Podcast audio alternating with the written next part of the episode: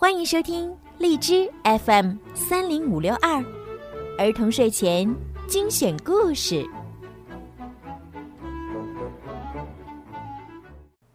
亲爱的小朋友们、大朋友们，你们好！欢迎收听并关注公众号“儿童睡前精选故事”，我是小鱼姐姐。今天呢，小鱼姐姐啊又要给大家讲大家非常喜欢的《赛车总动员》的故事了。来，准备好了吗？大明星闪电麦昆之赛道上的荣誉。闪电麦昆和莎莉来到了阳光明媚的圣卡布莱拉海滩，准备参加奥拉马汽车大奖赛。这太美了，我们应该先找找这里有什么好玩的景点儿。闪电展示着全新的车身装饰，兴奋地说：“会有机会让你游玩的。”莎莉微笑着说：“但现在你要集中精力，赢得明天的比赛。”这一次，闪电的对手是路霸赛车学院的一辆实力派赛车，但那辆赛车的身份一直是路霸的高度机密。这时，莎莉和闪电麦昆看到路霸和一辆亮闪闪的粉色小车正向他们驶来。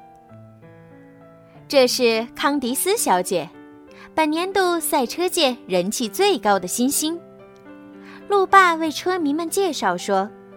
闪电愣了愣，他原打算和一个结实强壮的大块头痛快对决一场，没想到对手竟然是这么一辆全身亮闪闪、粉嫩嫩的小汽车。他看起来可真自恋。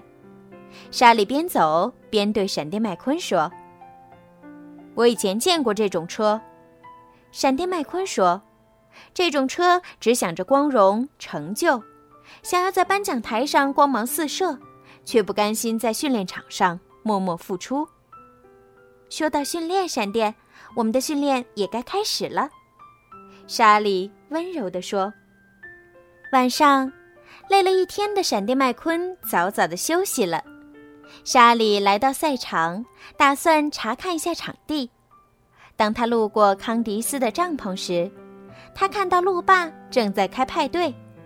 然后他听到康迪斯对路霸说：“等着瞧吧，有些诀窍恐怕连你也不知道呢。我一定不会输给闪电麦昆的。”第二天一大早，闪电麦昆就来到沙地上练习转弯。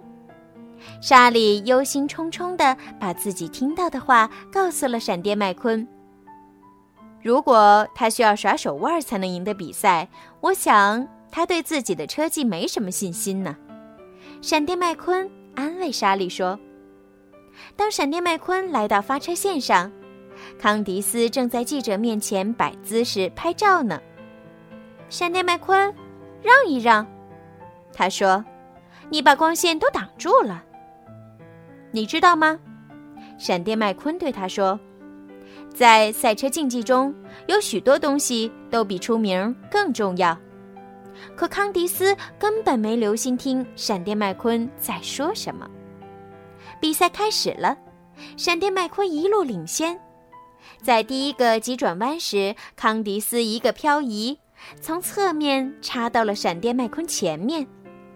当闪电麦昆试图超越他时，康迪斯故意朝太阳那边倾斜车身，刺眼的阳光从康迪斯的车身上反射过来。闪电麦昆不由得闭上了眼睛，结果他直接冲出了赛道。很快，闪电麦昆回到了赛道上，可每当他要超越康迪斯时，康迪斯都会故伎重演。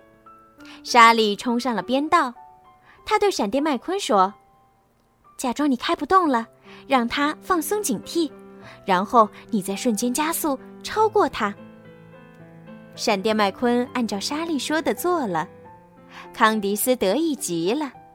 他故意转向旁边的沙丘，飞速旋转的后轮向闪电麦昆扬起一层层沙尘。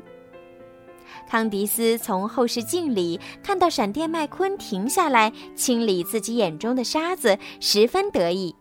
他对着路边的摄影师摆起拍照的姿势来，闪光灯闪个不停。康迪斯不停地眨着眼睛，这回轮到他自己睁不开眼睛了。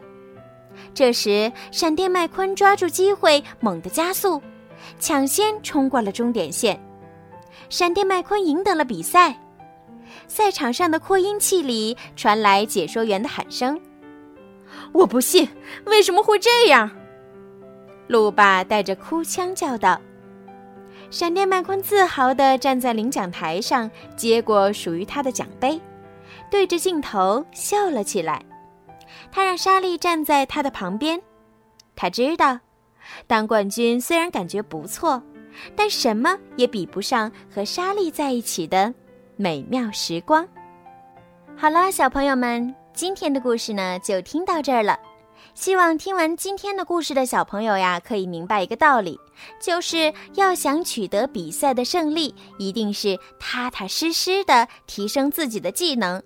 如果靠耍小聪明、耍手腕儿，是不会赢得永远的胜利的。好了，孩子们，如果你们喜欢小鱼姐姐的故事啊，记得多多的帮小鱼姐姐转发、评论和点赞，还有荔枝里面的三朵免费花花也可以送给我哦。好了，孩子们，晚安。